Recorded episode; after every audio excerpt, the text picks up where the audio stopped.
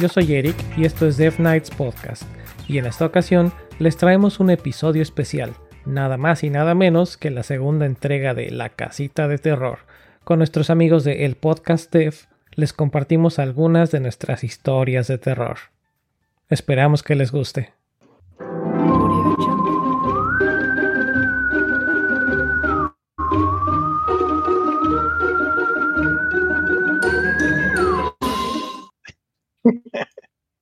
Ay, qué mamada, güey. Ah, dijiste que estaba chida. sí, sí está chida. Sí está chida, la neta.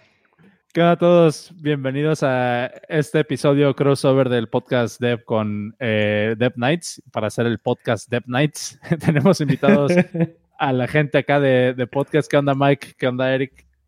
¿Qué onda? ¿Qué onda? ¿Qué Y pues estamos ¿Quién tiene de invitado a quién? Oye? Especial. Pues mira, ustedes están en nuestro canal, así que ustedes son los invitados. Uh. Sí, sí, sí. okay, Creo okay. que por ahí la aplicamos. Bien. Este, hoy vamos a hablar, el tema de hoy, como escucharon en el, en el intro, pues es como un tema acá de, de Halloween. Al parecer tenemos unas cuantas historias de terror que queremos contar. Y obviamente son historias de terror pues, relacionadas con el desarrollo de software. Entonces, ese va a ser un episodio especial. No le vamos a poner número porque es el crossover, pero lo van a poder encontrar tanto en, la, en el feed del, post, del podcast Dev como en el feed de Dev Nights. Exacto. Y pues para que conozcan a los otros, a los otros valedores. Pues, ¿qué? ¿Comenzamos? No se diga Venga. más. Vale, vale, vale. ¿Tienes cortinilla para empezar, Cero? ¿O No. ya esa fue? Pero tengo unos morros creepies. A ver. Demasiado creepy. Están bien chidos los, los audios en vivo. Sí, like a eso. Nice. Bueno, pues ahora sí, oficialmente, también. Sí, sí, primero sí. van a tener que hacer el, el en vivo. Oigan, ¿cómo están, chavos? Hace mucho que no, que no hablamos con ustedes. ¿Qué ha habido? La última vez nos tocó hablar nada más con Eric. Y hoy ya tenemos a Mike. Sí, sí, también Así es, que, no, que- no grabamos nosotros. ¿Hace cuánto que no graban? Como un mes y Uf, cacho. pues sí, por ahí, por ahí. ¿Y Hashtag vida adulta. Ya sé. Responsabilidades visitas. de niño grande. Pues sí, pues sí. No crezcan, no sirve de nada. No manches. Este, mi lado, bueno, visitas. Visitas y trabajo. Pero principalmente Visitas se visitas. Se soltó el aguacero torrencial aquí, no manches. ¿No lo escuchan? pues, sí. ¿No? A, a tu, a tu aguacero no. A ti sí.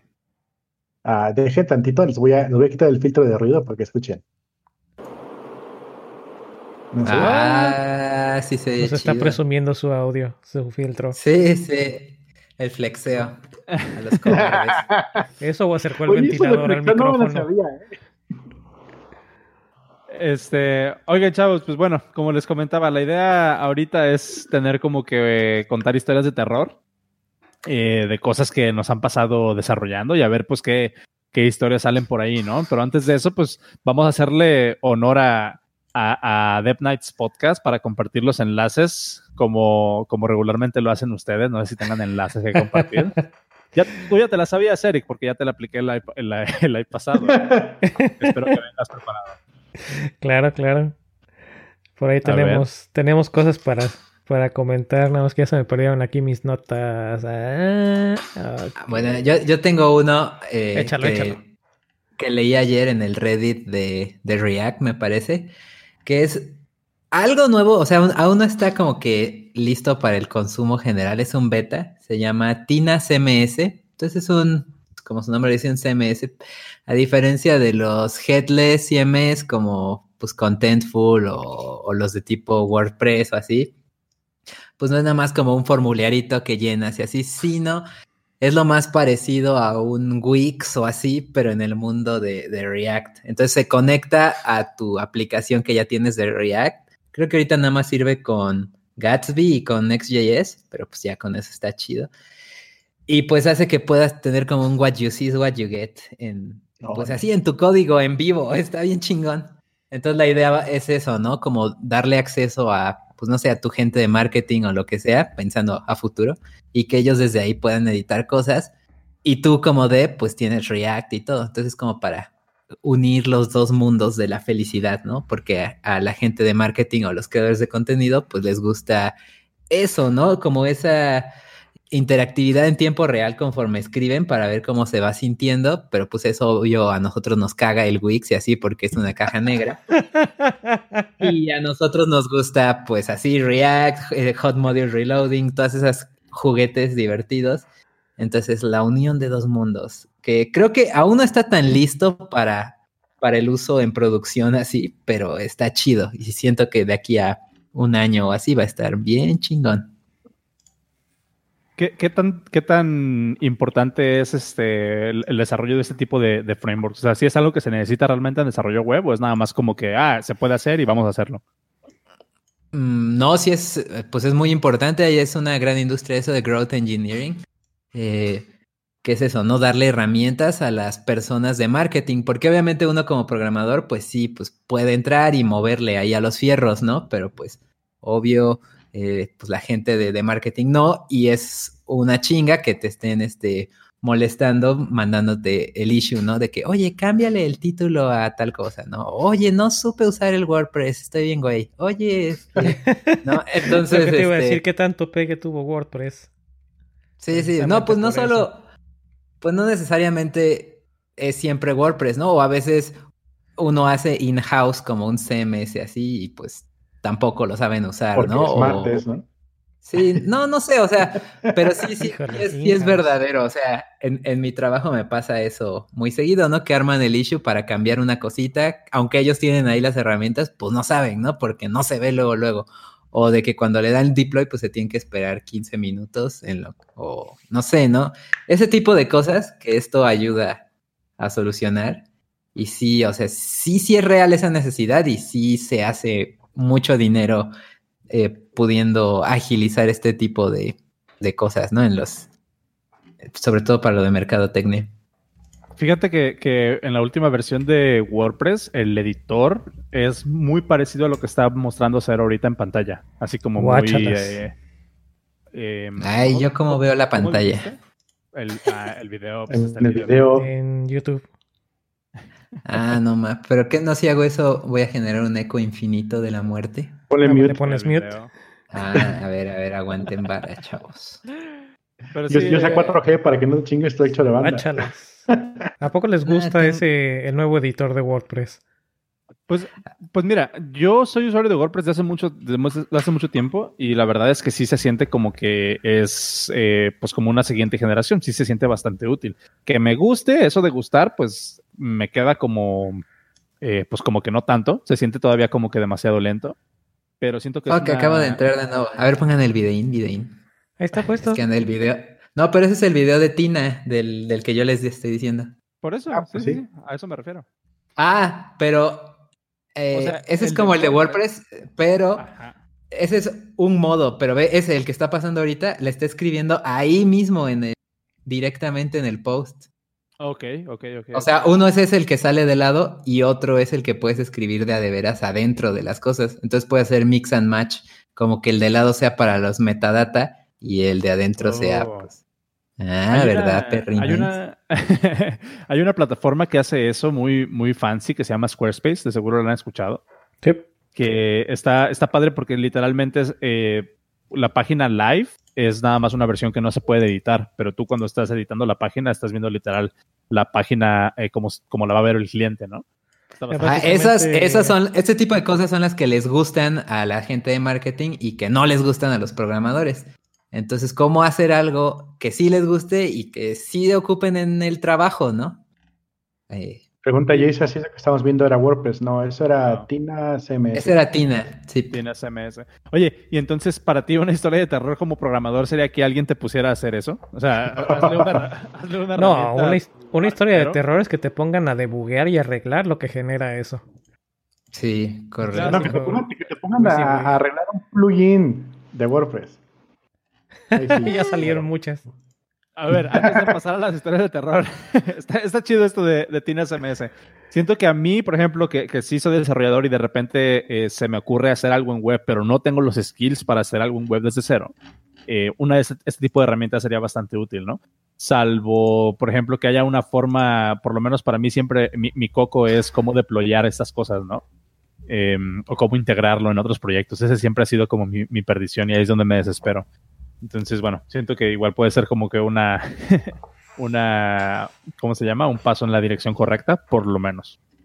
Es correcto. Y bueno, igual la otra cosa que tiene, bueno, por ahí viene en la página un video de YouTube cuando lo presentaron en una conferencia hace unas dos semanas o algo así.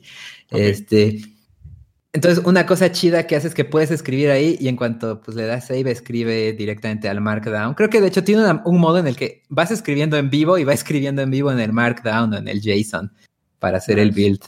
Entonces, sí, está, está perrillo. Nice. Pues gracias por el aporte. Mike. Yep, yep, yep. ¿Algún otro enlace que quieran compartir? Pues yo tengo unos comentarios, pero no creo que tengan tanto contexto para quienes nos escuchan en el podcast Dev. Así que yo creo que voy a brincar primero hasta mi link. Para los que son los que somos fanáticos de IoT, Internet of Things, acabo de hacer switch de Home Hub antes tenía uno de Wink y ahora acabo de comprar uno que se llama Hubitat. Que la gran ventaja que tiene Hubitat es que todo es local, no tiene nada de cloud. Entonces, pues mm. para aquellos que les gusta la privacidad y en general el, IoT está súper, súper interesante. Todo funciona local, entonces el, el, tiempo de respuesta es impresionante. O sea, con HomeKit o con eh, Wing o con este tipo de hubs, lo que normalmente haces es que tienes una aplicación en tu celular y esa aplicación va a cloud, a los servidores del servicio, regresa a tu casa y entonces ya se prenden, se apagan los focos o se abre, se cierra tu puerta y demás. Y con Hubitat es directo, o sea, es de tu celular al, hub directamente y al, al dispositivo. Entonces es, es instantáneo y tiene la opción de conectarse con, servicios cloud como IFTTT o bueno, If This Then That o como con eh, los, los Amazon Echo y familia, este, la señorita de la lata. Entonces, generalmente con estos le dices, oye, fulanita, enciende, el, enciende la sala y escuchas la confirmación de audio y luego ves que se enciende la sala. Y con este hub, primero ves que se enciende la sala y hasta después ves la, escuchas la confirmación. Entonces. Oye, ¿y cómo funciona? ¿Lo puedes controlar si estás de fuera de tu casa? Con este tipo de cloud, sí. Eh, tiene un, un opcional, tiene un servicio cloud opcional. Entonces, como si fuera un remote, no un reverse proxy básicamente. Si lo quieres hacer, puedes utilizar su propio servicio, eh, lo cual es básicamente un reverse proxy. Te dan un, URL único con un UUID, eh, con el cual te metes a los dashboards que tú creas. Entonces puedes crear tus, tus botoncitos y ahí puedes escoger qué quieres que se, que se vea y que no se vea.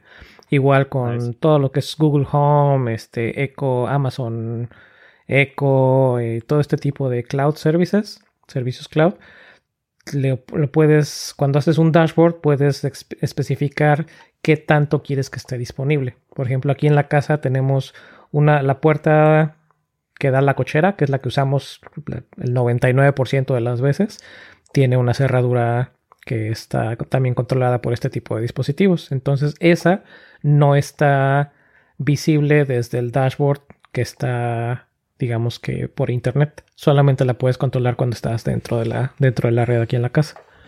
Mm. Tiene, tiene bastantes reglas. ¿Qué onda? ¿Qué pasa si se te va el internet? Si, tienes Wing, no, si tienes Wing o si tienes internet, digo, este Smart Things o si tienes eh, este tipo de dispositivos, te quedas sin poder controlarlos. Con Habitat, no, con Habitat sí, porque todo es red local. Órale. Entonces, y de hecho es uno de los selling points que no necesita internet. Cosa que todos los demás hubs sí necesitan internet. Nice. Bien, entonces pues ya guardé los links aquí para compartirlos. Em, ¿Dónde va a estar este? ¿Cuál va a ser el, número de este episodio? ¿Sí lo vamos a hacer como episodio 25? ¿O qué va a ser? Por lo menos. nadie los cuenta, nadie los cuenta.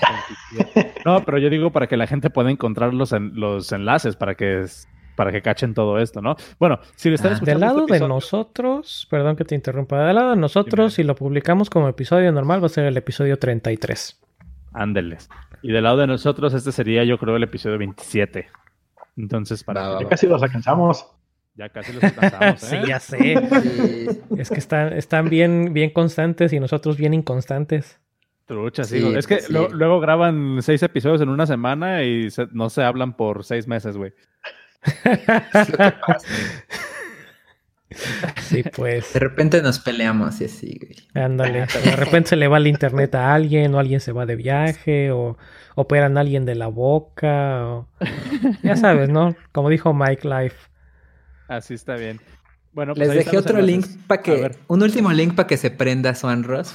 Ah, uy, güey. Uh, que es este un blog Venga. post de Ionic que ya Venga. sacaron eh, Ionic React. Entonces suena, suena interesante para armar este apps de Ionic eh, híbridas, pero con React. Obviamente, pues no van a poder hacer más allá de las cosas básicas, pero pues está chido para esas, esas apps sencillitas que luego tocan hacer, o nada más un, un wrapper para la página web o algo, para más placer. ¿Qué dicen? ¿Por qué? Pues porque se puede, ¿no?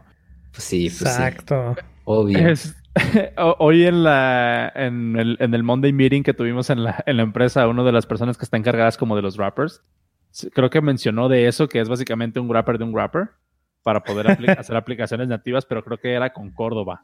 Era un wrapper de Ionic para Córdoba para poder hacer aplicaciones. Ajá, así, exactamente. Exactamente. ¿Y sabes qué es lo peor? Que esa, esa sería como una historia de terror, así como que, que sí tengo yo recurrente, que luego llega gente, pues así que dice, oye, pues es que tengo estas siete capas de abstracción y quiero usar tu producto. Y luego, como, como son estas empresas que pues, por lo mismo tienen un chingo de dinero, pero nada de talento, pues el, el- el contrato está jugoso y pues uno es el que tiene que meterse a- al quite, ¿no?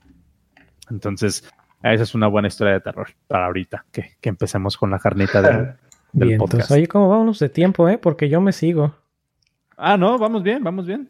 Ah, bueno. ¿Qué? Sobres, sobres. Llevamos como 20 minutos, está tranquilo, ustedes tranquilos. Ah, ok. Bueno, pues como va a ser entonces episodio dual, entonces sí me aviento mis follow-ups. Eh, no sé, quienes, quienes hayan estado al corriente con lo que les hemos platicado desde el episodio, creo que de backups en Dev Nights, eh, sabrán que moví todos los MP3, los moví de S3 a un servicio de Backblaze que se llama B2. Eh, había quedado yo en, en darles un follow-up de cuánto me estaba costando el, el mensual. Y el primer mes, ya después de haber movido todos los archivos, el primer mes fueron 13 centavos y el segundo mes fueron 16 centavos de dólar. Lo que he pagado de Nice. hosting por 32 episodios MP3 más... No, bien. pues nada más. Ah, no es cierto, 32 episodios MP3 y un backup de un disco duro local que tengo aquí. Creo que son como 15 gigas. Nice. Ah, perrín. Así que va bien. En comparación como con 6 dólares que estaba pagando de S3. nice. Yo, yo también pago el, el, ah, el Backblaze, pero pues yo sí pago el, el servicio de, eh, como, como del, del servicio, pues este, por default de. Backblaze. Ajá. Pero eh, ahorita traigo la estrategia. Hay una aplicación que se llama Arc, a lo mejor sí la conocen. Me suena. Eh, Arc es un software que corre local y lo puedes apuntar para que haga el backup de tu computadora a cualquier servicio que tú quieras, incluido Dropbox, S3 y B2. Y lo chido de Arc es Arc con Q. Eh, ¿Pero es backup o es simplemente sincronización de archivos? No, es backup. Te hace, te hace copias de todos los de todo lo de todo, de todo el contenido de tu computadora. Por eso, pero ¿sincroniza el contenido o está haciendo backups? no, este, son backups. ¿Son locales?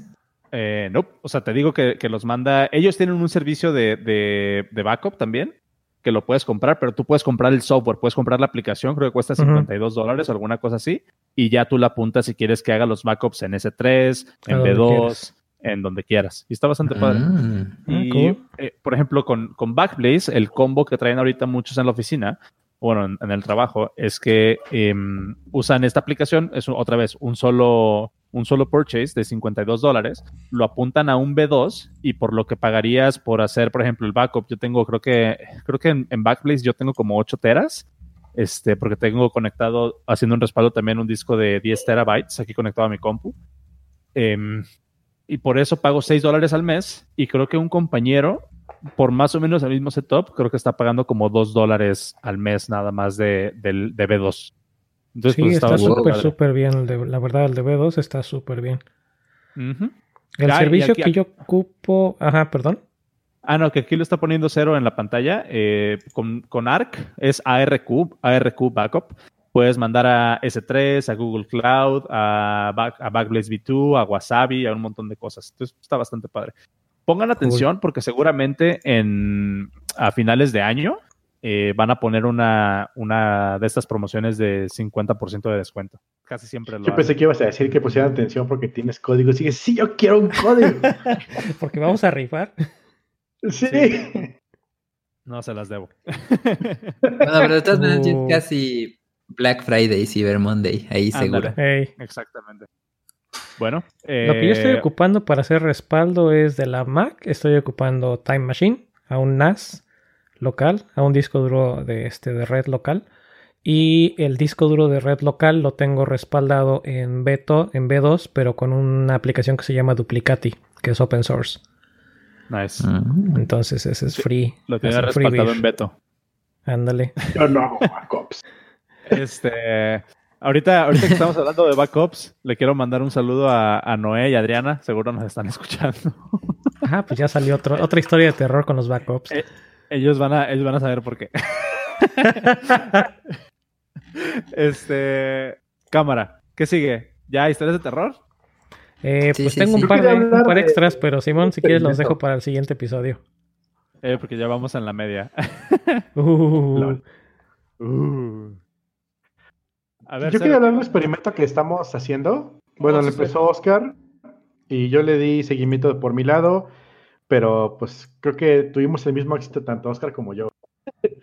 Em, alguna vez en algún episodio pasado hablamos de FocusMate, o por lo menos alguien lo mencionó dijimos, vamos a hablar de eso en algún futuro y nunca lo hicimos. Y FocusMate es, este, es como una videoconferencia, pues se marca,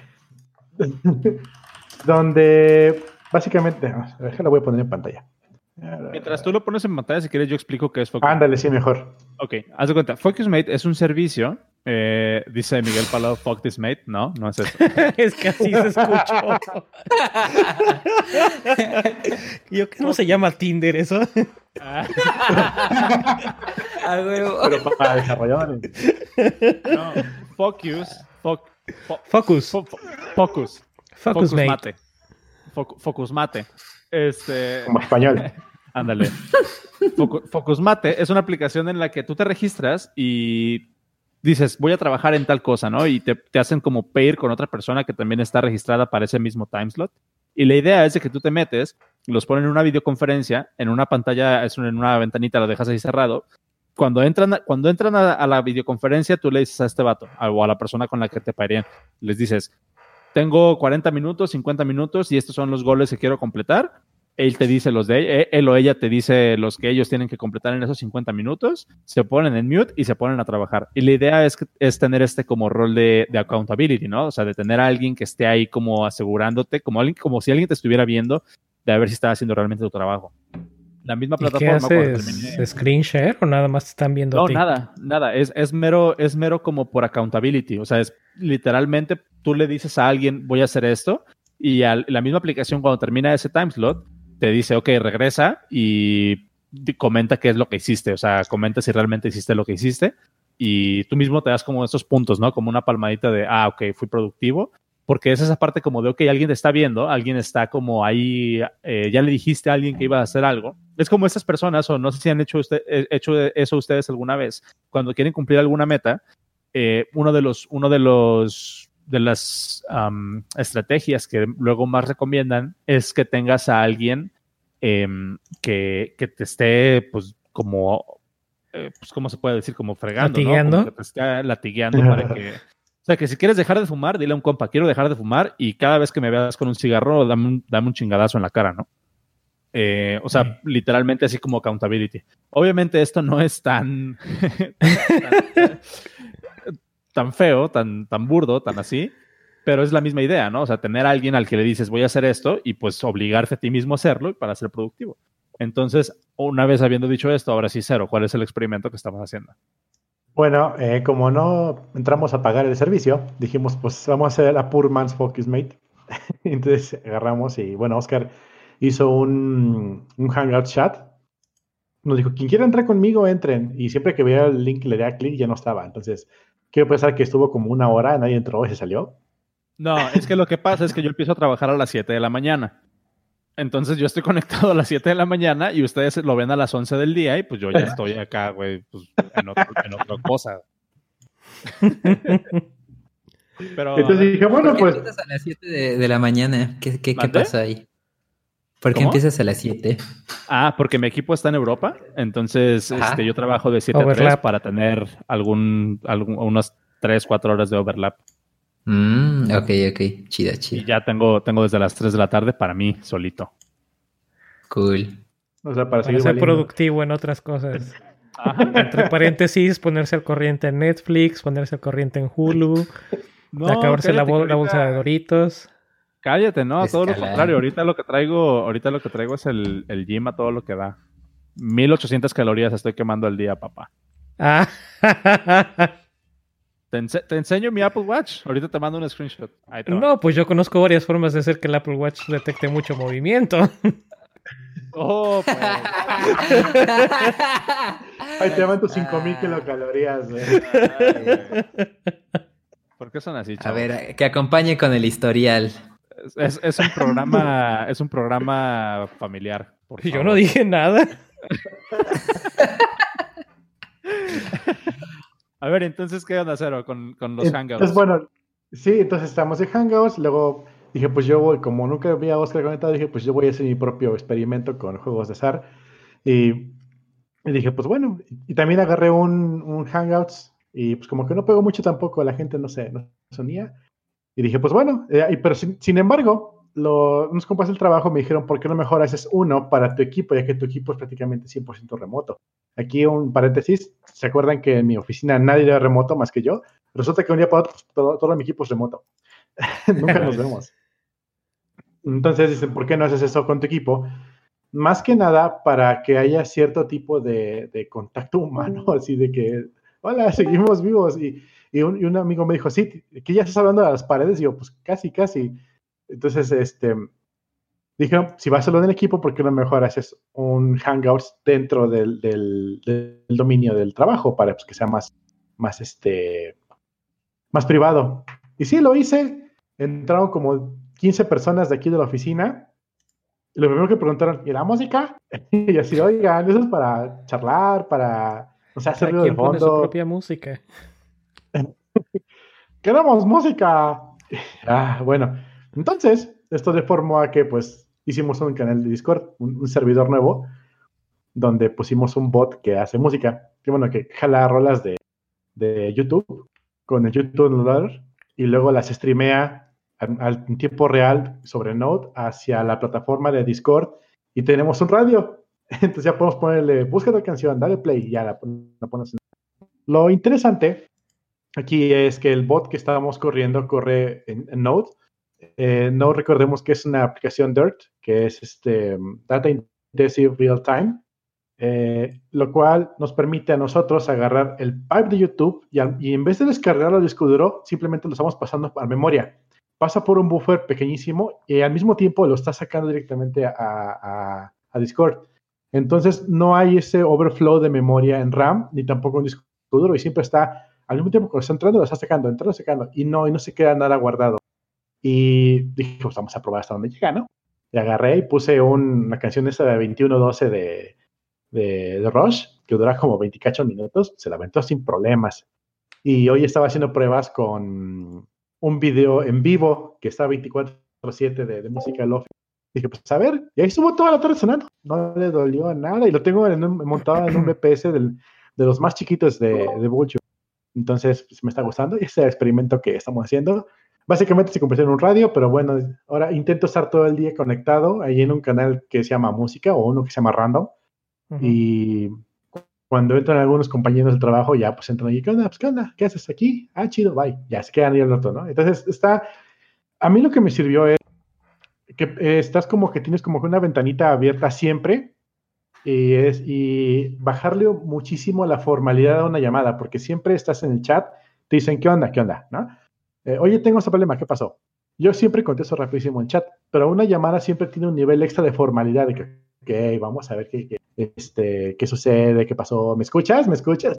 Entonces, cambiar eso y bajar la formalidad de una llamada a simplemente conectarse y, estás, eh, ha ayudado bastante para algunos compañeros para, para bajar esa, esa, para hacer un poquito más acercamiento, sobre todo los que estamos en remote.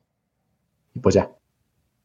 Sí, está bastante padre. O sea, creo que tú nunca llegaste a estar en, la, en una de las llamadas que hice yo, pero sí me tocó estar platicando con tres o cuatro personas eh, que se metieron, gente de, de, Sonora, gente de... Se metió un chavo de Uruguay, de Uruguay y ahí estuvimos platicando. Y la verdad es que sí, como tú dices, o sea, es como esa parte de, de sentirte acompañado, aunque no estés hablando, simplemente eh, tienes, la, tienes la ventanita por ahí abierta.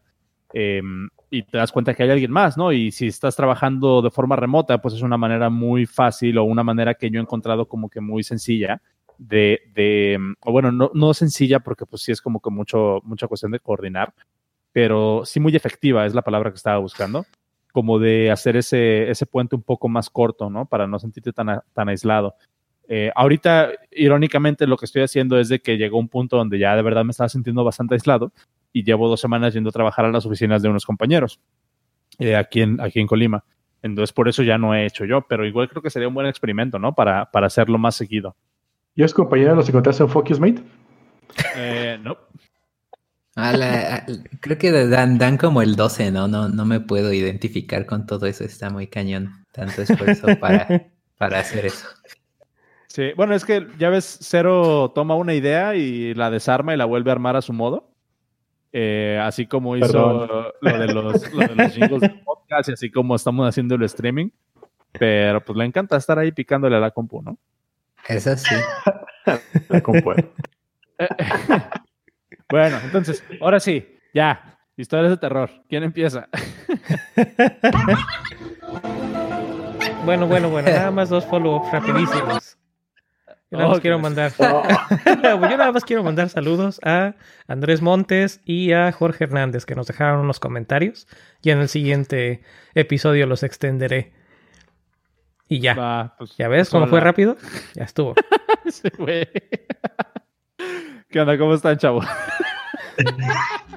Oye, aquí en las notas dice que, que en WoW Classic un Warlock 26, ¿de qué es eso? A ver, hablen de qué es eso. pues no que ya no. Buena mandando saludos, güey. Oh, bueno, ya, pues. No que ya no. Historias de terror, por favor. ok, ¿quién empieza? ¿Nunca les ha pasado? Deje, pongo, deje, deje, quito la música de fondo otra vez, tantito. Ahí va.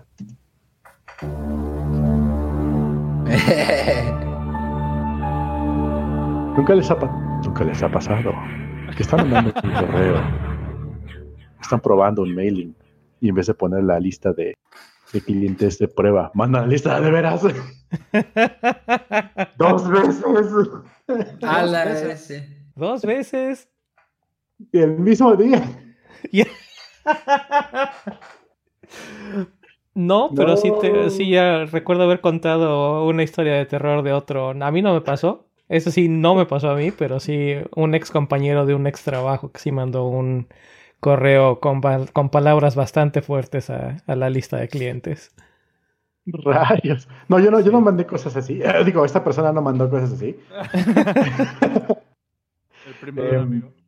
Sí, un amigo, un amigo. Lo que pasó, estábamos probando la, los mailing lists, ya sabes, en estos servicios de terceros donde armas un, una lista y armas una lista de usuarios y pues estamos probando mandarlo y en vez de elegir el ID XXXX, ya sabes, un montón de IDs raros, elegí el ID de protección y vámonos con los con la última preliminar antes de, mandar el mail de, veras. Entonces resulta que marketing estaba preparando su mailing, ya tenía casi todo listo, estábamos en las últimas revisiones, los encuadres. Afortunadamente nada más eran encuadres y cosas así. Pon y que se va. Y así de, ¿por qué no me llegan? Me corre a mí. ¡Oh, diablos! y al rato Pero... ¿No tienen algún servidor como que fake SMTP para evitar ese tipo de cosas? No, porque no usábamos un, servicio propio para mandar correo. Lo que se usa es, por ejemplo, como SendGrid o algo como MailChimp, donde mm, en el servicio tú das de alta una lista de correos y nada más le dices, ok, aquí te, aquí te va este HTML y lo mandas al servicio. Y ahí mismo te dicen, si quieres probar, te damos otra lista donde tú puedes probar para que pruebes todo el flujo completo hasta cuando se mande y como, ves cómo llegan los correos. Y pues se mandó la veras. Ups. Ups. ¿Y ahí cuál es la repercusión que, que vas a tener? ¿O qué onda? Pues afortunadamente no fue tan malo. La lista de veras incluía a los jefes de la oficina, a todos los jefes de la oficina, eh, y algunos clientes, no todos, nada más los VIP, les llegó un correo. Les llegó un correo un poco antes de tiempo y no perfectamente encuadrado. Entonces ahí no pasó tanto. La segunda, de la segunda vez que sí salió, todos se me quedaron viendo así y así, eh, hola. y pues tuvieron que mandar un, correo que decía, oigan, este, se mandó un correo por error, este, por favor ya hagan caso mi anterior. No fue nada malo, no fueron groserías, pero pues sí fue un descuido y que pues, estuvo feo. Hasta en las mejores familias pasa, no te preocupes. Me ha tocado recibir esos correos de otras compañías. y el, follow-up se nos fue este correo por error, por favor, no hagan caso. Nah. A ver, ¿quién, quién, quién más tiene una historia de, las últimas que les haya pasado? Tú tenías unas ahí por ahí guardadas, este, Eric. Ah, de las más recientes, pero no tiene nada que ver con el trabajo. Eh, o tiene que ser de trabajo. Ah, pues, así como que, güey, me movieron el, bote de cereal, ¿no? Es una historia de terror. una, eh, la más reciente de las que me estuve acordando fue precisamente de lo que estábamos hablando de Internet of Things. Un día que no estaba mi esposa en la casa, no sé por qué razón, no me acuerdo. Estaba, estaba yo haciendo, creo que limpieza de nieve. Ajá, creo que estaba limpiando nieve. Y este, ya teníamos la cerradura. ¿no? Así con una, con una cuchara. No, afortunadamente acababa yo de comprar una maquinita eléctrica, pero una maquinita para limpiar la nieve. Este, entonces, pues me salí aquí bien valiente y se me olvidó, no me saqué yo las llaves de la casa porque ya estoy acostumbrado que ya nada más traigo el celular, pero tampoco me saqué el celular, nada más traía yo el reloj. No, no es cierto, sí traía el celular, perdón. Este, pero no sé por qué razón no lo bloqueé bien, yo creo, y me lo guardé en la bolsa. Entonces, entre que después de ahí hora y media de estar moviendo nieve, paleando y con la maquinita y demás, eh, pues ya terminé, ya quería yo entrar a la casa, cansado, con frío.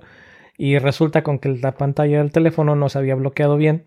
Entonces ya estaba el iPhone en el espérate, creo que media hora o 15, no, sí, como media hora para poder para poder volver a poner este código. Oh, ya. Entonces, sí, entonces se quedó picándose el, el, código, yo creo que entre el, como que con el sudor de, de la piel y no sé qué tipo de contacto haya hecho ahí en la pantalla, se estuvo picando y picando el código hasta que se quedó media hora. Y pues ya me tuve que esperar media hora en la cochera para poder desbloquear el, iPhone y poder después aplicar el ábrete casa. Porque pues no puedo entrar. Entonces sí, me salió el tiro por la culata. Maldita tecnología. Y es esa una. Y otra historia de terror no tan reciente relacionada al trabajo fue la primera vez que cambié de trabajo de ser contractor para una empresa mexicana trabajando en Estados Unidos a una empresa americana propiamente. Me tocó me tocaron dos historias de terror con ellos, pero la primera fue el ah, pues órale, sí, sí te, te avalamos tu visa, tu TN. Este, pues tú sácala. Y ya, órale, y pues a mí nunca me había tocado hacer el trámite, me había tocado seguir el trámite, pero nunca me había tocado tener que hacer todo el trámite yo. Entonces fue averigua cómo hacer la carta, averigua qué queramos poner en la carta. Eh, compré un par de templates de esos que te venden de... Aquí están ejemplos de, de cartas para TN y... Eh, el Legal Zoom, ¿no? sí, sí. No, no eran Legal Zoom, eran otro, no me acuerdo. Algo así, entonces sí, eh, y más que la historia de terror o el terror ahí de, tener que hacer eso era el llegar a la embajada con una carta que no tenía yo ni idea de si me la iban a aceptar o no, si me iban a aceptar la visa o no. Y pues yo había dado, en este trabajo ya estaba yo aceptado, pero obviamente no tenía la visa. Y en el trabajo anterior pues ya había yo renunciado. Entonces, si no me aceptaban la visa, me iba yo a quedar en una situación ahí un poco complicada, pero Long story short, no fue más que el puro estrés generado por mí mismo porque hacer la carta nada más era puro choro. Fue echarle puro, puro verbo de qué es la empresa, en dónde tiene oficinas la empresa, cuántas personas tiene la empresa y por qué te están buscando a ti, no a alguien local y bla, bla, bla. Pero sí, eso fue un buen, un buen estrés. Y el otro, la otra historia de terror con esta misma empresa, ya le he platicado también en otras ocasiones, fue que me hicieron entrevistas. Eh, curiosamente, la, única entrevista que tuve presencial con ellos fue un día que cayó una mega tormenta de nieve aquí en, Connecticut. Este, entonces mi camino de regreso, que normalmente eran 40 minutos, me aventé un camino de 3 horas y cacho. Y eh, la historia de terror como tal fue que me hicieron entrevista, me entrevistó el sitio de la empresa, me, este, básicamente me dijeron, ah, pues tú eres el, eh, caes redondito en el perfil que estamos buscando porque tienes experiencia con, con Backbone, con Angular, tienes, tienes experiencia con Mongo, con Node, bla, bla, bla, todo lo que querían hacer ellos. Pues ya, acepto la oferta, paso todo mi show del trámite de la visa TN, me aceptan todo, llego y el primer día del trabajo me dicen, ah, este, solo que pues el, el sitio que, te propuso el proyecto y que te contrató, pues ayer fue su último día. Entonces hoy tenemos, estamos, no tenemos sitio y las prioridades están cambiando porque ya no vamos a hacer esto, ya no vamos a hacer esto, ya no vamos a hacer esto y ahora va a ser así. Y fue un proyecto que en, en, un año que estuve con ellos lo reescribimos tres veces. Lo reempezamos porque no lo reescribimos, lo reempezamos como tres veces. Entonces sí fue un, fue una historia de terror ahí. Pero está buena. No manches. Ah, ah, eh, en cuanto a esas, en cuanto a esas historias como de, de management, que son historias de terror que también me, me, han pasado, igual les quiero compartir una. Creo que ya la he comentado aquí en el podcast alguna vez, pero ahorita me, me, me, volvió a nacer. Em, en una empresa en la que trabajaba yo antes, tenemos una aplicación para Mac. Y ah. pues digamos que. Pero espera, murió la PC otra vez. ¿Murió qué? La PC. ¿Por qué? Con la que estoy haciendo el streaming murió. Oh. Uh.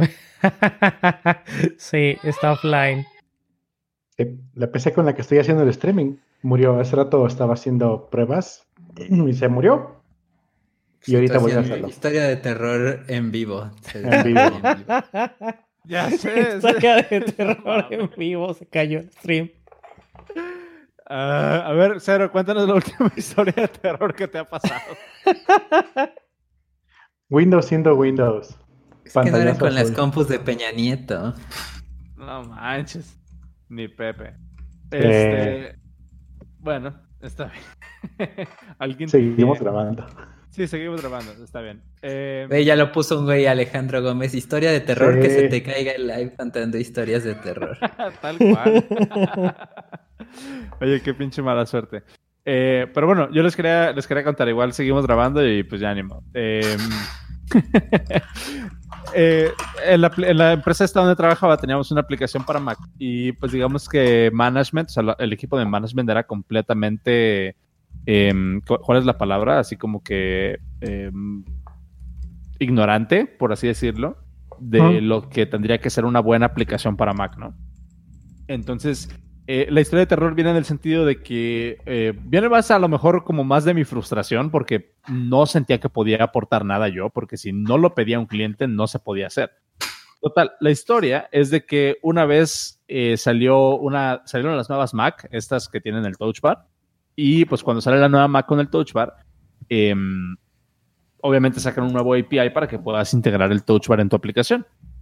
Entonces yo decidí por intentar hacer que sea una aplicación, eh, pues como le dicen, como Good Citizen. Lo que hice fue tomarme un par de días o no sé, un día para investigar el nuevo API e integrar la funcionalidad de Touch Bar en la aplicación. Y la, verdad ni le dije a nadie porque pues yo estaba a cargo, yo estaba a cargo del desarrollo de, esa plataforma. Entonces, pues yo nomás metí ese, ese feature en un release y lo puse en los release notes y demás. y después llegan y me ultra, así me ultra regañan. Me ultra dicen que porque estoy gastando tiempo y recursos de la empresa en algo que no, que no ha pedido ningún cliente. Es así como que. Mm. ¿What? Ajá. Que, que, por qué, que por qué tomé la iniciativa de meterle algo a la aplicación. Y, y, yo creo que más venía, yo creo que más venía del lado de que ellos no lo habían aprobado o no había sido como idea de ellos. Y sí, fue un, fue un súper, pues como se dice por acá, como un súper cague por haber hecho algo sin haberles consultado antes. Y claramente venía desde un punto de vista de que pues, les valía completa o chorizo, así eh, que fuera una aplicación actualizada, que fuera una aplicación, em, pues, ¿cómo se llama? Como, como, como de primera parte, ¿no? O sea, que tenga soporte de, de primera instancia para los nuevos features. Eh, Pero tenías, ¿tenías algún pendiente o algo que entregar que no hiciste por estar haciendo eso? No, o sea, fue como un extra. O sea, todo lo que se tenía que hacer se hizo, más aparte de eso. Eh, y pues nada, o sea, fue así como, ok, súper decepción de todo el mundo. Eh, bueno, desde mi punto de vista fue así como que, ah, como que la neta pues no está, no está tan padre. Y pues esa historia de terror, te das cuenta que viene como de... Arroba pastor. y ese día decidiste tomar una entrevista de Airbnb. Ah, no, eso fue, eso fue, hace unos, eso fue hace unos tres años. Este, no, eso no estoy ahorita. Eh, pero, pero en ese sentido, en esa misma, en esa misma empresa, eh, sucedió que management era un completo desastre, creo que hasta la fecha es. Eh, llegó, decidieron la historia de terror que a mí me pasó y la que tengo muy, eh, como muy presente, otra historia de terror en esa, en esa empresa, fue que, pues obviamente no estaba así como, había como un struggle porque estábamos perdiendo clientes y no estábamos avanzando y los VCs estaban ya respirándonos en la nuca y demás.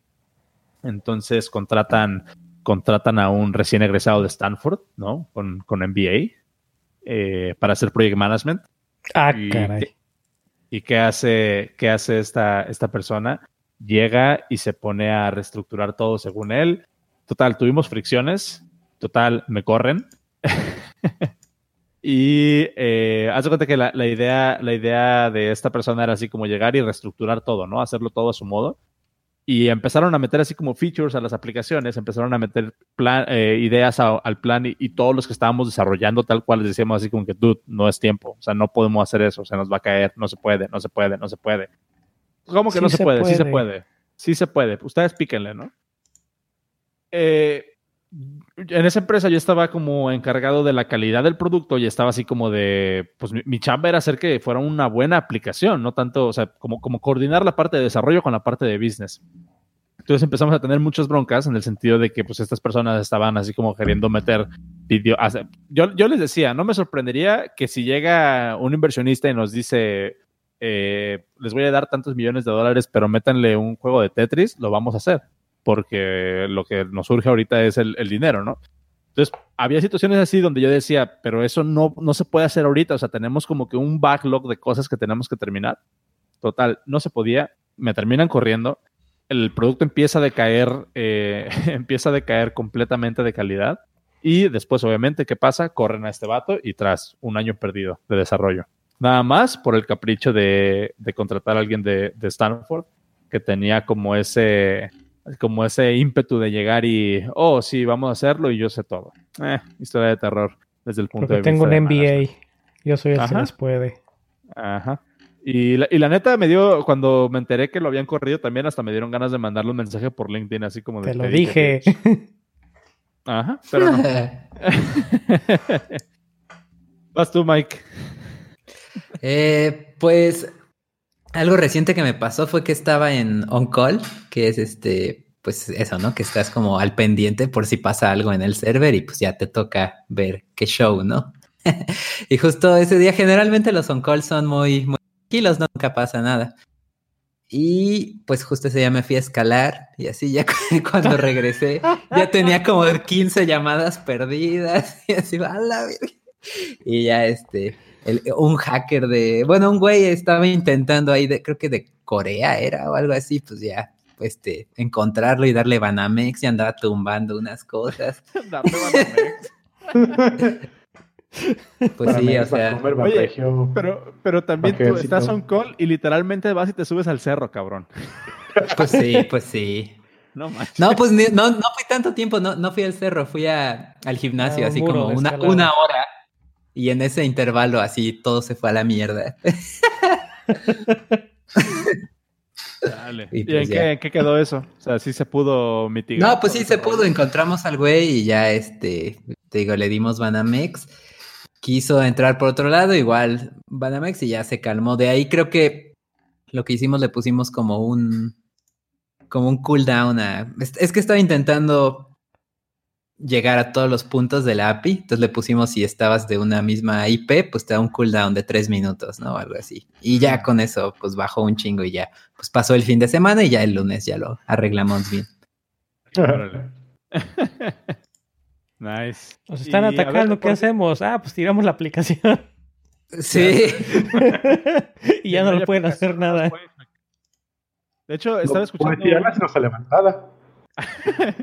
Estaba escuchando, no sé si han escuchado ustedes un podcast que se llama, eh, se llama Darknet Diaries. No. No. No, ah, es un podcast que habla sobre hacking. Se los recomiendo mucho. Les voy a dejar el enlace en los show notes. Eh, son, es un episodio cada dos semanas y el vato se pone a explicar eh, casos de hacking así súper canijos, ¿no? O sea, está, está muy bueno, se los recomiendo mucho.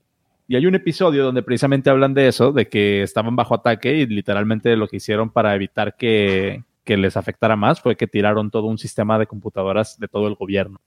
No me acuerdo si era en Rusia o algo así, pero estaba tan, tan fuerte que sí decidieron, no, no, no, ya me acordé, era una, como una maquiladora, este, y decidieron, decidieron apagar, suspender operaciones porque iban a perder menos dinero si dejaban de producir, o sea, si apagaban todo, que si, y era, menos el riesgo de eso que de que les robaran la información. Entonces, lo dirán de broma, pero pues sí es un sí es una estrategia que se debe considerar, ¿no? Eh, les voy a dejar el episodio si lo encuentro ahorita en los, en los show notes para que lo, para que lo chequen. Oye, Mike, a mí me gustaría que nos contaras una historia de terror, pero literal de cuando te vas a escalar, cabrón. Ah, no, pues de esas sí tengo bastantes. A ver, échate. pues, a ver, les voy a contar una. De hecho, hasta viene acompañada de un video de YouTube en, mi canal. Fui con un amigo, se llama Jesús Israel. Ah, creo que ya sé cuál es. sí, esa, está buena.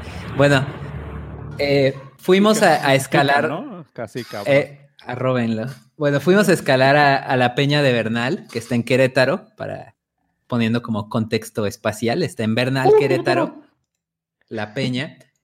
Y bueno, eh, tiene de altura, no sé, creo que como 400 metros, una cosa así. y fuimos a escalarla, ¿no? Se, llama multilargos, ¿qué quiere decir? Que escalas, pon tú lo que te da tu cuerda, de ahí subes a tu compañero, ahora sube él, hasta lo que da la sube otro, así, ¿no? Más o menos la peña de Bernal va saliendo como en unos seis, entre 6 a 8 largos, ¿no? Entonces estábamos buscando una ruta nueva pero obviamente pues e, en, las guías pues solo viene como tomado desde enfrente del cerro, ¿no? y cambia totalmente cuando estás eh, a la base del cerro cómo se ven las cosas. Y venía ahí en eh, escrito, ¿no? Como, bueno, esta, esta ruta está fácil, pero cuidado porque hay muchas vías acá abandonadas y pues que no llevan a ningún lado o que están muy difíciles y así, ¿no? Y ah, no hay pedo, no hay pedo. Nos fuimos ahí, vimos hasta donde nos alcanzaba la vista, se veía pues fácil, ¿no? Bueno, dentro de nuestro nivel de, escalada. Dijimos, va, va, vale, le damos. Total, si no es, pues igual y ya se cruza con la que sí queremos y pues no hay, no hay pecs. Entonces empezamos a escalar, pum, el primer largo, bien chido. El segundo, pues igual. El tercero, dos, tres. El cuarto, ay, ahí ya bien un poco apretadito, pero pues sí salió, ¿no? Quinto largo, igual, eh, otra vez tranqui. En eso llegamos al sexto largo, o sea, ya estábamos como a 300 metros de altura, algo así. Ya, ya los árboles altísimos ya se veían como pasto, ¿no? Así de alto estábamos. Y no, mames, está perrísimo. Es así, nos anduvimos cayendo como dos horas, así no pudimos, no pudimos y, y pues no, no pudimos, nos quedamos ahí atorados Dijo, no ma, ¿qué vamos a hacer? ¿Nos, ¿Nos van a tener que rescatar o qué? Y luego para colmo, pues la escalada no iba en línea recta hacia arriba, sino iba como en diagonal a la derecha. Entonces no podías nada más rapelear para abajo porque rapeleabas a la nada. Entonces tuvimos que desescalar. Sí, ah, y, eso también, o sea, no daba lo mismo eh, de subir, o sea, en, el rappel pues te quedaba cortita la cuerda, ¿no? Entonces tuvimos como que rapelear desescalando y, y llegaba así, la cuerda exacta, así llegabas a los nudos de la cuerda y, y de ahí más o menos. No, nos tardamos muchísimo en bajar, pero pues sí pudimos, hasta se hizo de noche y todo. Y, ya, esa fue una buena historia de, de terror. Tengo otra. Ah, esa no me la sabía, yo pensé que era la otra donde iban por una, por un día y terminaron con no sé cuántos. Ah, e, es eso, esa es otra la que les puedo contar. Ok, pero, bueno. Pero, antes, antes de eso, o sea, ¿qué, es literal? Así que, ¿qué sientes? O sea, ¿sí te da miedo cuando estás en esas situaciones donde el plano sale como, como va o, o qué onda? Bueno, a mí en lo personal, te quedas con a mí en lo personal, metros. Yo creo que sí te da un poquito de miedo. No, o sea, pero, pues también, si ya, si, si, lo que te gusta es escalar, pues es algo que esperas, ¿no? O sea, es así como. Pues, no, no, a los pilotos ¿Te puedo hacer una analogía antes de que nos contestes, Mike? Me suena como que. A, ver, pues es que si vas a programar una conexión a base de datos, pues ya sabes que vas a borrar todos los datos de producción. Claro, Ahí me gusta pues ya, si ya los estás borrando, pues ya sabes. Pues es una posibilidad, pero más bien en esas situaciones, pues lo que hay que estar conscientes es que, pues sí, te puedes espantar, te puedes poner nervioso, pero pues eso no te va a ayudar a, salir de esa situación. Entonces, en lo personal, a mí lo que me pasa es que me enfoco más en, pues, en resolver qué pedo, ¿no? Y ya salir como de ahí y ya, pues, acordarte y ya estar más tranquilo.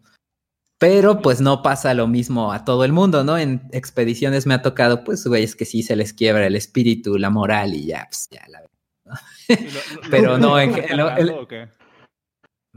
No, pues, lo, pues depende, ¿no? A veces igual y es, pues, ya acampar y al otro día darle con, con ánimos.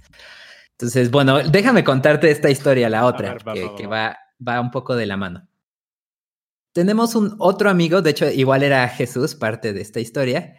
Y tenemos otro amigo, es un señor que, no sé, ya tendrá cuarenta y tantos años, pero eh, con él hacemos montañismo, o sea, de ir como, como subir montañas, ¿no? Este, diferente de escalar, porque escalar usas las manos, ¿no? Con este es como tipo hiking, trekking, pero pues así en las montañas, ¿no?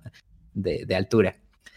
Entonces vimos una ruta que se llama la circunvalación alista al volcán Iztaccíhuatl, que está entre Puebla y México.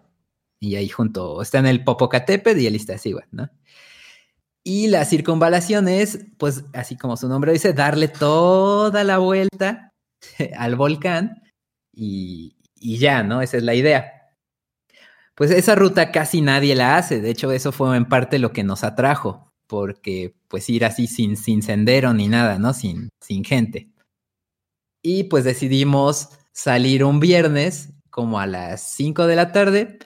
Empezamos a caminar, pum, pum, pum, pum, pum. Llegamos más o menos como a la altura de la cabeza de lista y acampamos a unos como 4.800 metros de altitud. O sea, hasta hubo como hielito, nieve y así en la noche. Estuvo chido. Eh, al otro día, ya sábado, seguimos dando, o sea, la, meta era terminar en sábado, ¿no? La, circunvalación. Y pues por lo mismo llevábamos nada más pues comida para, para un día y agua para un día. Por suerte, pues todo en el camino había ríos y un amigo llevaba este, pues su filtro, ¿no? Entonces ya con eso, agua no hubo problema. El chiste es que íbamos siguiendo ahí el Wikiloc. El Wikiloc es como una app que usa tu GPS y te, marca pues senderitos, ¿no? Como digitales para que tú puedas seguir. Íbamos ahí siguiendo el camino y de repente, madre, se hacía un vacío de 100 metros, ¿no? Para abajo. o, o, 200 metros para abajo. Era, ay, los que grabaron esto traían cuerda y nosotros no, ¿no? Entonces Creo que el primero que nos tocó era como uno de 50 metros y pues estaba tranquilo, ¿no? De, o sea, de escalada. Entonces, ah, pues lo desescalamos, ¿no? Así, pa, pa, pa. y ya lo desescalamos chido. Y llegamos al otro que sí estaba perro, así como de unos 200 metros y pues complejo. Entonces, pues dijimos, no, pues esto no lo podemos bajar así, nos vamos a matar, ¿no? Total, ahí hasta arriba del cerro. Eh, fue un momento en el que no, me tocó un poquito de señal y todavía le alcancé a hablar a mi esposa y le dije, oye, este, pues pasó esto y yo creo que igual íbamos a tener que acampar un día extra, así que por si acaso, pues ahí nos vemos el domingo, ¿no? Ahí todavía le hablamos a otro amigo, ¿no? Oye, igual y nos van a tener que ir a rescatar ahí por San Martín Texmelucan. Este, ahí si no la armamos, pues ya nos regresamos para allá, ¿va? Entonces seguimos el, en vez de bajar en línea recta por el, por el acantilado, pues le sacamos toda la vuelta al cañón que se va metiendo al bosque, al bosque de, de Idelista.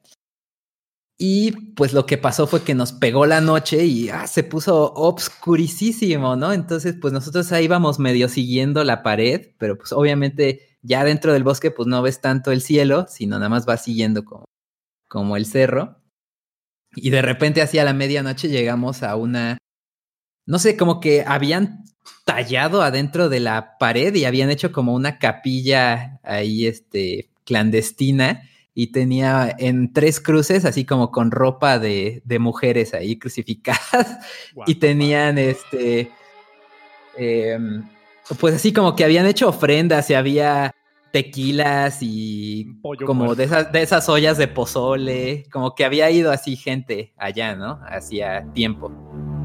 Y nosotros solo, ver ¿qué es esto, no? Seguimos avanzando así todo en la orilla orilla y pues igual llegamos a otro, a otro voladero, ¿no? Ya para entonces ya llevábamos caminando como unas 22 horas, una cosa así de locura, ¿no? Y pues pasó eso que a, los otros, a mis otros dos compañeros sí se les quebró el espíritu de plano. Así yo decía, no, pues hay que seguirle, seguimos, seguimos. Y ellos, no, no, ya, ya, yo ya aquí ya me, me duermo, ¿no? Y ya la chingada, ¿no? y pues eso tuvimos que hacer. Todavía yo les dije, no, pues aunque sea hay que regresar a la capilla creepy porque ahí está plano, ¿no? Ahí aunque sea podemos acampar bien. Y ellos, no, no, ya aquí, ya aquí, aquí. Entonces pues acampamos así como en, no sé, en una pendiente de unos 20 grados, así todo horrible, acampamos ahí, mal dormimos. Bueno, de hecho no, no fue mal dormir, yo, yo literal cerré mis ojos, los abrí y era otro día, así de cansado estaba. Y, y pues ya este, el domingo ya con bien poquita comida, así ya súper racionando lo poquito que quedaba, pues seguimos.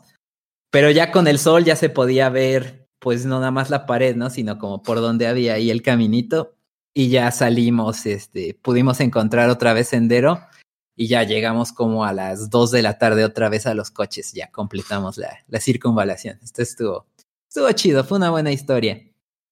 Y ya, este, a consecuencia de eso, yo antes tenía mi pelo largo, a consecuencia de eso, como que se me hizo una mega rasta así atrás de la cabeza y nunca me lo pude despeinar por más este acondicionador y todo. Y pues ya, pues por eso me, me corté el cabello. nice. Cerrando ciclos. sí, cerrando ciclos. Ay, y todavía ya me acordé que otra cosa, cuando estábamos ahí en la noche perdidos en el bosque, estábamos ahí de repente, madre, suena así el cañonazo y nos ay, ¿qué fue eso? Y pues, ¿qué, qué, qué más podía hacer? Fue el popo que había explotado así durísimo. ¡A la verga! No manches. Oye, el espíritu Mande, mande. Nunca se han encontrado así un... Nunca se han encontrado así un nahual o un puma, así pie grande o algo así.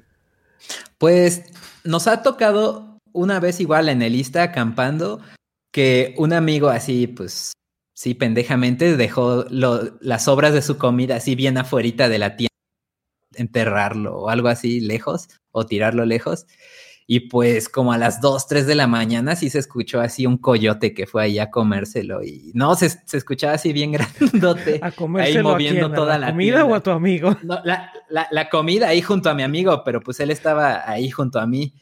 Entonces, este, te digo, se movía toda la tienda de que pasaba el coyote. Y ya, pues, pues se fue, ¿no? Ya de repente le dije, güey, yo quiero ir a, hacer pipí, pero pues ahí está el coyote, hay que hacer ruido, ¿no? Para que aunque sea se vaya. y ya lo, lo, que otra vez me pasó fue subiendo el pico de Orizaba por la cara sur, por ahí hay estrellado una avioneta como de narcos o algo así. Entonces estuvo igual chido ver, ver ahí el esqueleto de la avioneta. No manches.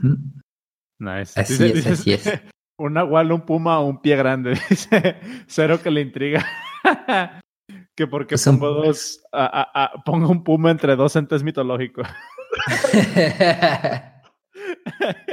sí, oye, si los pumas sí son reales, ¿verdad? ¿Sí son? ¿O no? ¿Has visto un puma? No, bueno, los pumas según yo son como más de la jungla, ¿no? Sí, no, no como de la montaña. Ni idea, te la debo. Pero sí, pues coyote sí he escuchado varias veces. ¿Sí? ¿El coyote y su banda? Sí, también. Este, oye, no, yo, yo, yo creo que pinche Mike, con, con tus historias de, de, que se van a acampar y así, pues no creo que yo, así como que mi historia de terror es de que me quise preparar un pepino con, con tajín y no había tajín, güey. sí, ya nos las mató todas. las, historias de, de, de, acampar están chidas. A nosotros nos pasó, si nos ocurrió hacer una lunada y en Cancún nos fuimos así a la playa, ¿no? Pusimos la casa de campaña, estábamos ahí en la chingada y a eso de las 2 de la mañana nos rodearon un chingo de militares así bien cabrón. y todo así, ¿qué pedo, qué pedo? Pero resulta que pues es una zona de narcotráfico común y estamos ahí acampando ya los pendejos los cuatro. y nosotros ustedes, no, pues vivimos aquí cerquita. Mm, ¿Habrá identificaciones de mm, Está bien, pues. ¿Cuándo se van? Mañana. Está bien, pues. Ahorita si quieren. Sí, no, A la hora que usted me diga, me voy. Oye, Cero, pero tú luego te vas en moto. ¿No te ha pasado algo así, este, tétrico o de, terror o que digas así como que, no? Es que te digo, somos bien aburridos nosotros. Super bland mis, mis, historias en la moto. Este, lo más que me ha pasado es que un día con lluvia me resbalé y ya estuvo. Pero no es así como que nunca te ha pasado como en los programas de, de, National Geographic o de Discovery Channel que agarraste ocho horas en carretera y, y así te quedaste parado a mitad y todo, ¿no? No, no, no, no. Lo más que he ido es de, de, aquí de Querétaro a Colima. Me hice ocho horas justamente. Porque, ah, me tocó un accidente. Bueno, ya había pasado. Eh, ya ves esa parte donde, está entre Guadalajara y Colima, donde en la autopista nada más hay un pinche carril y uno de regreso. Eh, hay unos puentecitos y todos feos y pues, una persona se quiso, quiso rebasar y pues viene un carro de frente y chocaron así bien gacho. Y pues yo pasé, yo era, haz de cuenta, cuando llegué al donde estaba el percance había dos carros delante de mí. Entonces que acababa de pasar. Y pues sí alcancé a ver una persona tirada en el piso y una persona ahí en, el carro, que estaba todo hecho, todo hecho fierros. Eh, me seguí. Mis compas que iban detrás de mí, como por media hora detrás de mí, eh, ellos sí se aventaron como una hora detenidos porque no podían avanzar, ya, ya había llegado a la ambulancia. Y ya luego concentramos que nadie sobrevivió. Entonces la gente que vi que estaba ahí moviéndose estaba moribunda. Sí, no estuvo. les pegó muy gacho en el espíritu a mis compas porque ellos sí vieron a la banda pues ya muerta. Y yo pues todavía los vi medio bien, ¿no? O sea, alguien estaba en el piso, lo estaba atendiendo y dije, pues todavía, este, pues todavía están bien, ¿no? Y pues, te hace reflexionar, o sea, yo iba pensando en el camino, eh, le llaman duende de camino, cuando te pasan cosas en la moto, que pues, la, velocidad no entra o, te estás dando una vuelta y topa en el piso la moto y te espantas tantito. El, espejo se me zafó tantito, te detienes y la ajustas, ¿no? Le dicen duende de camino. Y yo pues yo venía algo aguitado porque, ah, no manches, pinche viaje todo lleno de percances, se me movió el, el, espejito, este, toqué el piso, eh, me espanté tantito. Después del accidente dije, no, me tocó un viaje tranquilísimo, no me pasó nada en absoluto, estuvo súper Pero sí, mis compas sí se, se acabaron dando bastante. No manches. Qué mal plan. Eh, Aquí ya nos puso el, enlace a su video para ponerlo en los, en los show notes. Sí, ahí está el videoblog este, de, esa, de ese viaje.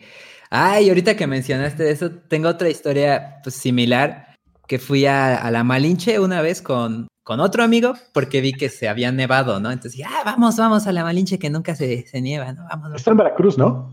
Eh, está en Tlaxcala, entre Tlaxcala y Puebla. Ah, ok. Es, es, otro volcán ahí de, tiene una altitud como de 4.500 metros por ahí. Otro, otro ser mítico, ¿no? Tlaxcala. Sí.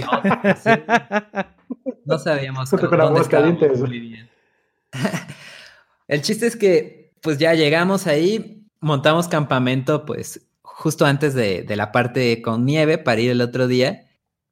Y pues ya estábamos ahí en las tiendas y de repente empezamos a escuchar este como ah, ah", un güey así sufriendo horrible.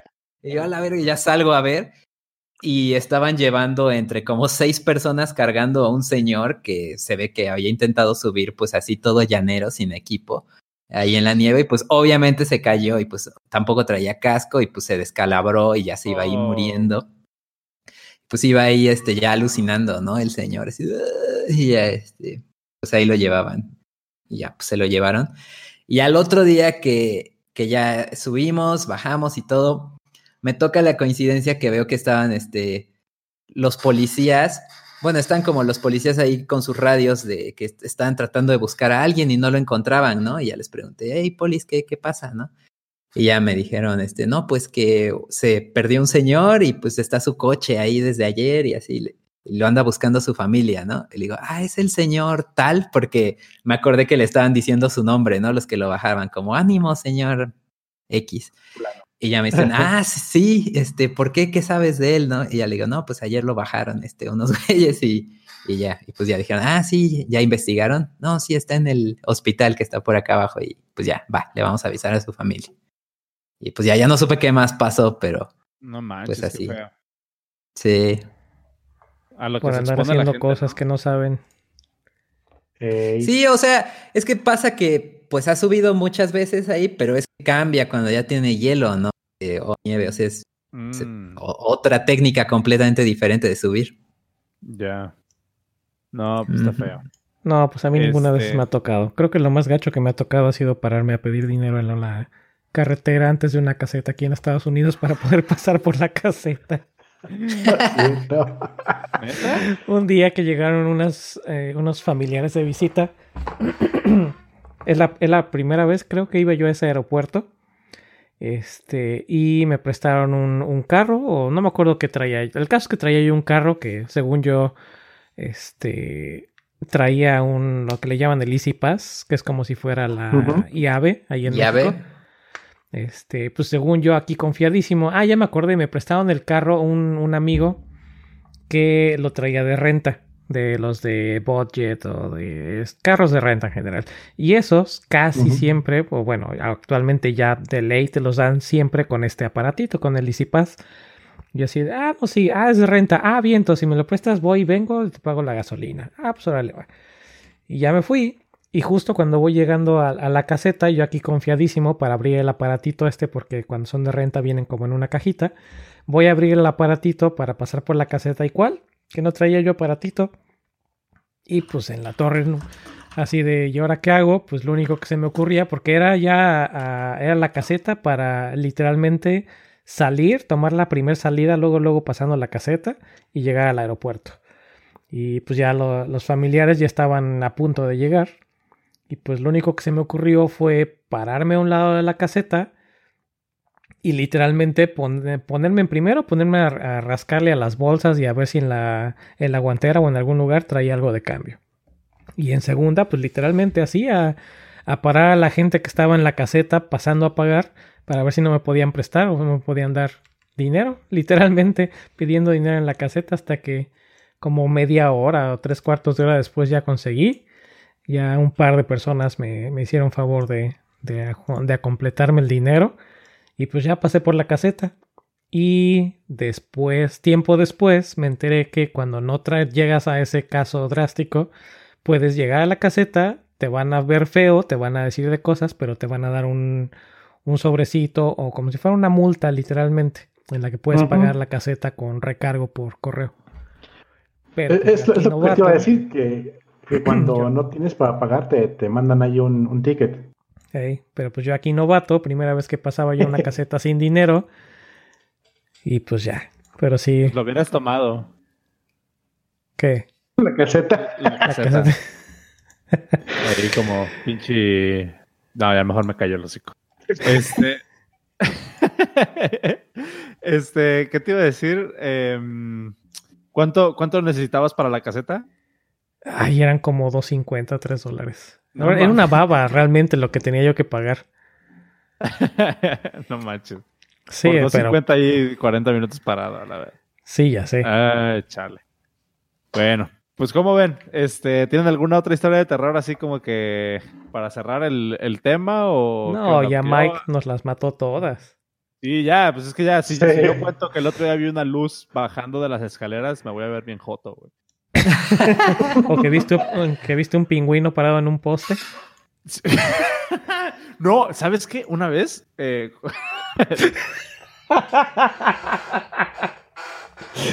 ya, ya va a ser o sea que vivía, vivía en vivía en un en una casa que está junto a un jardín. Una vez saqué a pasar, saqué a pasar a mi perro y eh, muy qué, muy perdo, pierdo, ¿qué? No, no, never mind. De lo que ah. estaban aquí escribiendo. ah, ya, ya vi. Ah, sí, sí, eso. Este, saqué a pasar a mi perro y eran ya como las once y media de la noche y ese jardín no tiene, no tenía iluminación y en ese jardín hay muchos, muchos, muchos árboles. Entonces, sí me pasó que iba caminando y de reojo, haz de cuenta de esas veces que, vas acá caminando en tu, en tu, rollo y ya traes, y ya traes así como que el, el, el jibis ¿no? Así de, eh, alguien me está viendo. Eh, así medio raro.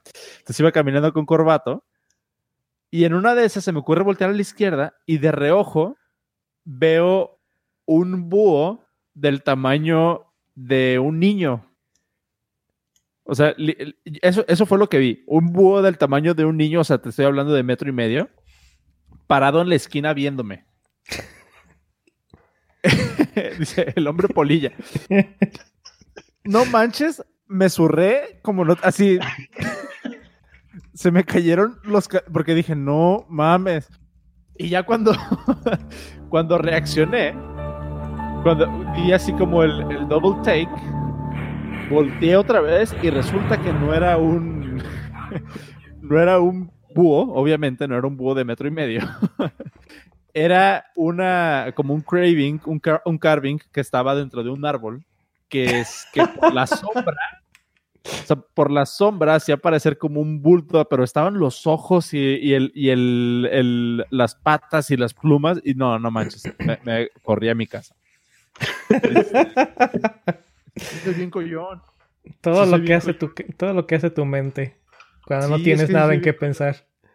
No, y, la otra vez, hace poquito aquí en la casa, eh, hay, un podcast que me gusta mucho que se llama. Eh, deja, hay uno que se llama, se los recomiendo si les gustan las historias de terror se llama. Eh, legendarias? No, no, no, no. Ah. Cañitas. Son, tres episodios. digo, son tres, tres podcasts. El primero se llama Astonishing Legends. Se los recomiendo bastante.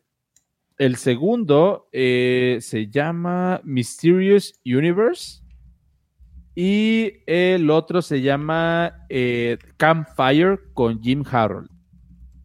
El de Campfire con Jim Harold es un programa de 45 minutos, 50 minutos, eh, que literalmente es como un La Mano Peluda, ¿se acuerdan de La Mano Peluda? Yep. Donde estaba Juan Ramón Sáenz y hacían las llamadas y les contaban su, sus historias. Es esa versión, pero en podcast y en inglés, ¿no? Y está chido. Eh, entonces, una vez estaba escuchando para dormir casual, dije, voy a poner uno de esos episodios de este güey.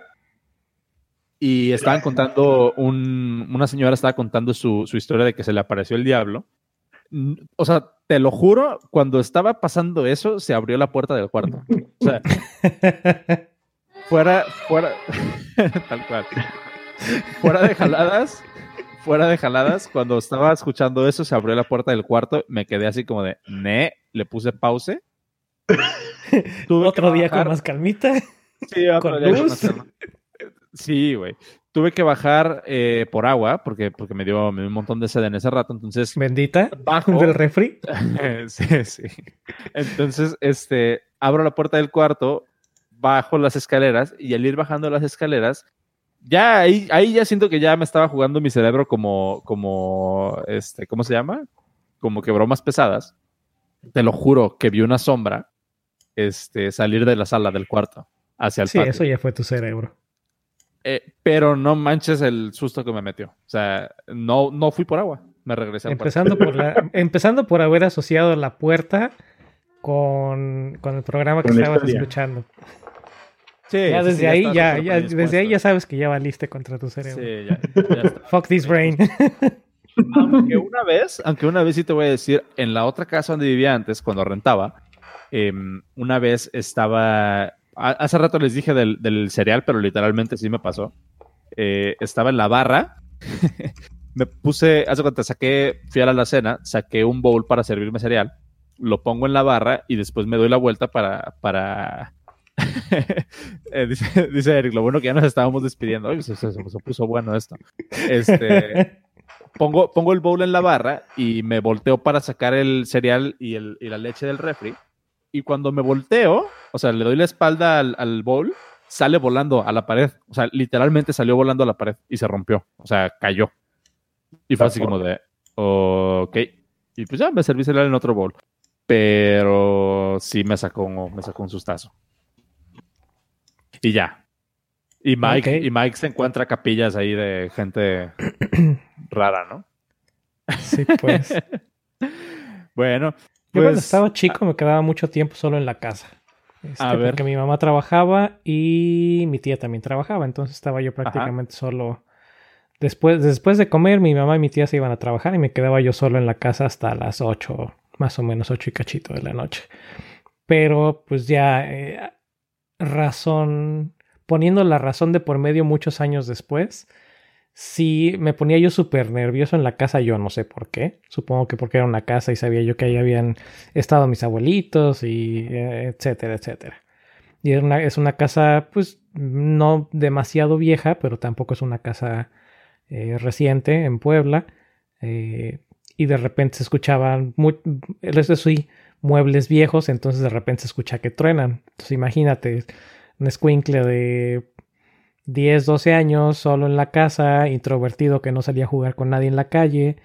Eh, tenía yo que estar bajando a poner la bomba para que subiera el agua al tinaco porque no teníamos cisterna.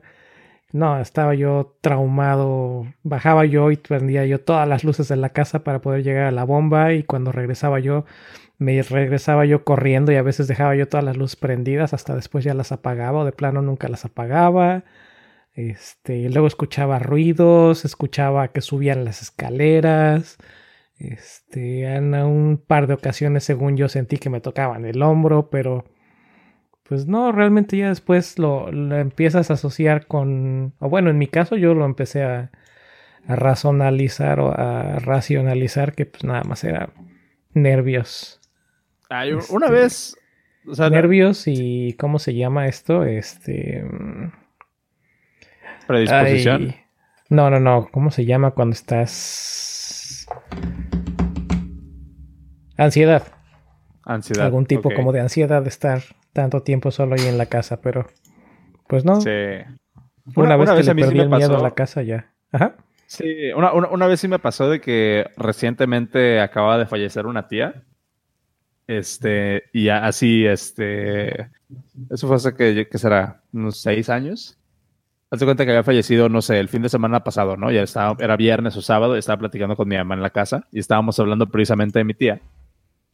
Y, y te lo juro que cuando estábamos, cuando estábamos platicando, eh, sentí que me soplaron en la nuca. O sea, sentí así como si alguien llegara y te dijera, ¿Estamos en el área, en la zona no, no, para familia o cómo?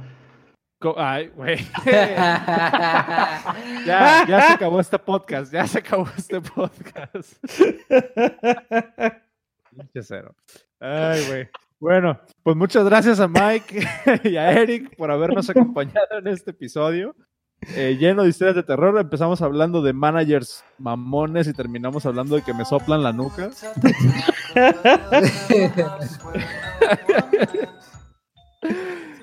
gracias, Mike. Este, gracias, Eric.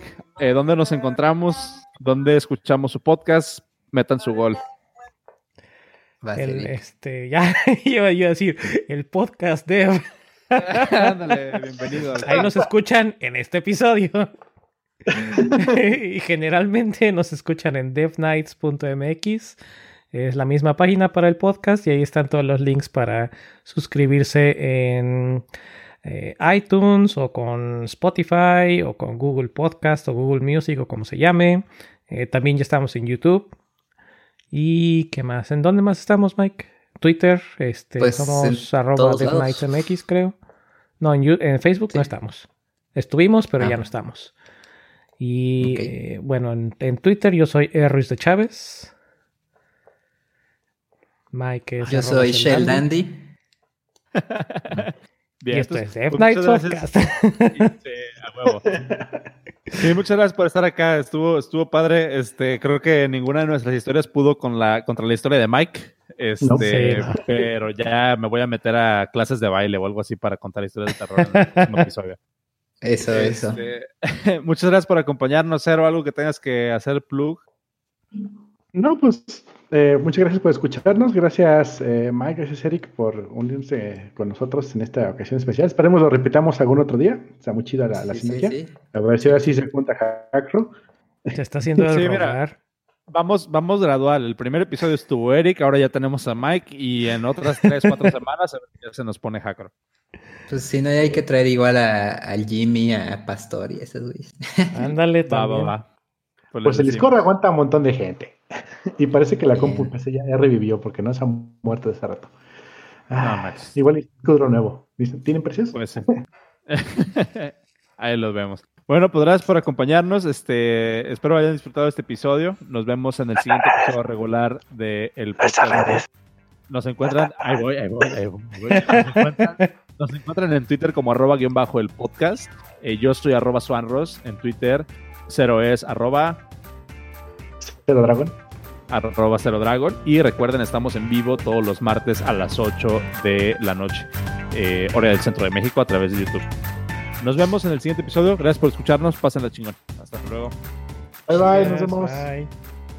Recuerden que pueden ser parte del show enviando sus comentarios a cualquiera de nuestras redes sociales o por correo electrónico a podcast.devnights.mx. No olviden suscribirse con su cliente de podcast favorito o visitando nuestra página podcast.devnights.mx. Mike es Shell Dandy en Twitter, Eric es E. Ruiz de Chávez en Twitter y yo soy David Jacro también en Twitter.